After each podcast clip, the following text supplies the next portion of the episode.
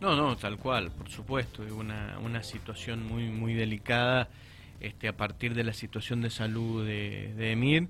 Este, la verdad que este, no solamente lo espero yo, sino que lo esperamos todos los sanrafaelinos, que mi interinato sea muy muy breve, porque eso va a significar el pronto retorno de, de Emir.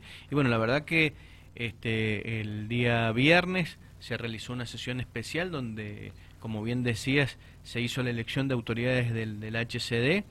Eh, quiero agradecer a mis compañeros de bancada, a mis compañeros de bloque, pero agradecer también a mis colegas de la oposición que nos acompañaron porque eh, quienes resultamos electos como autoridades del HCD eh, fuimos electos de manera unánime, es decir, todos nuestros pares nos acompañaron con su voto, así que poner en valor esto, que la política en San Rafael ha resuelto esta situación en pos de, la gente, eh, entendiendo que la política es una herramienta y como herramienta debe dar respuestas concretas.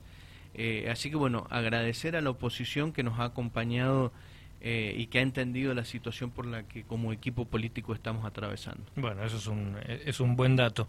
Eh, puede ser que influye también la, la, figura de Emir, ¿no? Porque es una persona que siempre ha sido de diálogo, siempre ha sido de tratar de consensuar, de buscar soluciones. Exactamente, la verdad que este, nosotros lo decimos con mucho orgullo, nosotros somos parte de, un nutrido equipo político que lo integramos hombres y mujeres, pero este equipo político tiene dos claros conductores que son Emir y Omar Félix, y, y la verdad que la, la, la, figura, la persona de Emir, eh, su, este, la, la, calidad de persona, la calidad humana que tiene Emir, trasciende la gestión pública, esto lo vemos este, todos los días en la calle, eh, las muestras de oración, la preocupación uh -huh. permanente de todos los credos y religiones eh, están orando por, por su pronta recuperación.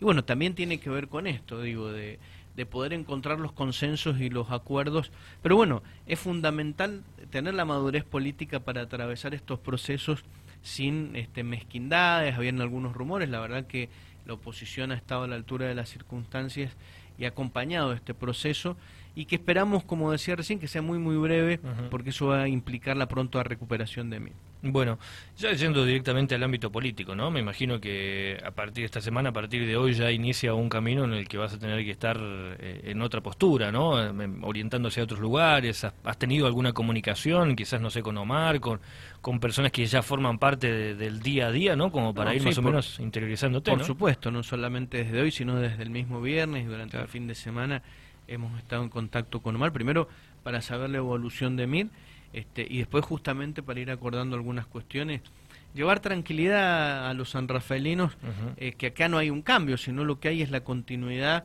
Este, como decía recién, nosotros somos parte de un nutrido equipo político. Este nutrido, este nutrido equipo político viene poniendo en desarrollo un programa de gobierno que se le presentó a la ciudadanía ya en el 2019 eh, la mejor forma de, honrar y ayudar a Emir para que se pueda recuperar es hacer lo que hay que hacer, cada uno, los secretarios, el personal municipal eh, y cada uno desde el rol que nos toca ocupar, sabemos cuál es el papel que debemos cumplir y qué es lo que hay que hacer, que es seguir adelante con este programa de gobierno, este, obviamente con todas las dificultades que, que la ausencia de Emir implica, pero bueno, eh, la, la función pública quienes abrazamos la política con la vocación de servicio que, que, requiere y que implica, sabemos que cuando nos toca hay que hacer lo que hay que hacer. Bien, igualmente imagino que siempre hay alguien que sabe más o menos cómo pensaba Emir, ¿no? Siempre esas personas que esos laderos, eh, su secretario, no sé, personas que están por, por ahí cerca y vos decís, bueno, pero ¿qué haría Emir en esta situación? No, sea, ya hay que hay una, una, continuidad, me imagino que también eh, allí entra una responsabilidad importante. No, tal cual, porque por eso, eso, eso justamente por eso pongo en valor el, el concepto de equipo. Uh -huh. Como equipo este, puede faltar, en este caso, este, nos falta el Messi del equipo. Claro, falta la cabeza. Tal cual, pero este, digo, sabemos como equipo que hay que hacer, sabemos este, justamente, como bien decís vos, cómo, cómo piensa Emir y qué, qué es lo que pretendía desde, desde, el, desde lo laboral este, de cada uno de nosotros. Y bueno, este, como decía, la mejor forma de colaborar con él para que pueda este, ir recuperándose eh, como lo viene haciendo, la verdad que independientemente de la situación de gravedad, viene dando pequeños pasos en, la mejora de, su salud, esperamos que así sea. Emir es un luchador nato, su lucha, sus garras y la fuerza de la oración va a hacer que prontamente pueda estar, pero bueno, insistir en esto. Eh, nos toca hacer este, en este proceso de, este, de recuperación de Emir y tenemos que hacer lo que nos toca. Bien. Paulo, ya como concejal, ¿en qué estabas trabajando antes de, todo esto? Venimos trabajando justamente este, en estos días eh, aprobamos una prórroga de, del carnet del, carnet de conducir. este, hemos acompañado, este, hemos hecho algunos pedidos de, mm, de algunos pedidos de colocación de semáforos. La verdad que nos preocupan algunas arterias la cantidad de accidentes que hay. Este, así que bueno, hemos presentado algunos proyectos de declaración pidiéndole al gobierno provincial este, que traiga semáforo a San Rafael, como así también la mejora de algunas rutas. Así que bueno, en eso seguimos trabajando y acompañando hoy desde la función que me toca a los concejales para seguir desarrollando este trabajo. Bien, obviamente, y, por motivo obvio, ¿no? Se, que valga la redundancia, se, se atrasa el tema del inicio de las sesiones. Esto eh, me imagino que lo vas a tener que tratar esta semana, seguramente lo van a estar hablando, ¿no? Mira, las sesiones ya iniciaron, iniciaron este, ya hace 15 días, eh, justamente porque eh, se inicia con el, este, con el discurso del intendente lo que hemos acordado, por eso digo, hay un, marco de, diálogo con la oposición, lo que hemos acordado es iniciar las sesiones. Eh, este informe anual que significa el discurso del intendente, vamos a, hacerlo llegar a los distintos medios, a las fuerzas vivas de San Rafael que participan de este, este, de este discurso, para que tengan este, este informe anual. Eh, pero ya estamos trabajando, ya estamos teniendo sesiones ordinarias de hecho, se hizo una sesión este, extraordinaria, una sesión especial en realidad, pero ya veníamos en un proceso. El día jueves hemos tenido sesión ordinaria donde aprobábamos estos temas de los que te contaba recién. Claro. Recién vos decías, ¿no? Del tema de, los accidentes, ¿no? la verdad que se nos está poniendo bastante complicado. Obviamente que hay algo que es que es bastante real, que es la cantidad de vehículos, el parque automotor creció de una manera enorme en San Rafael. Es obvio que tenemos cada vez más circulación.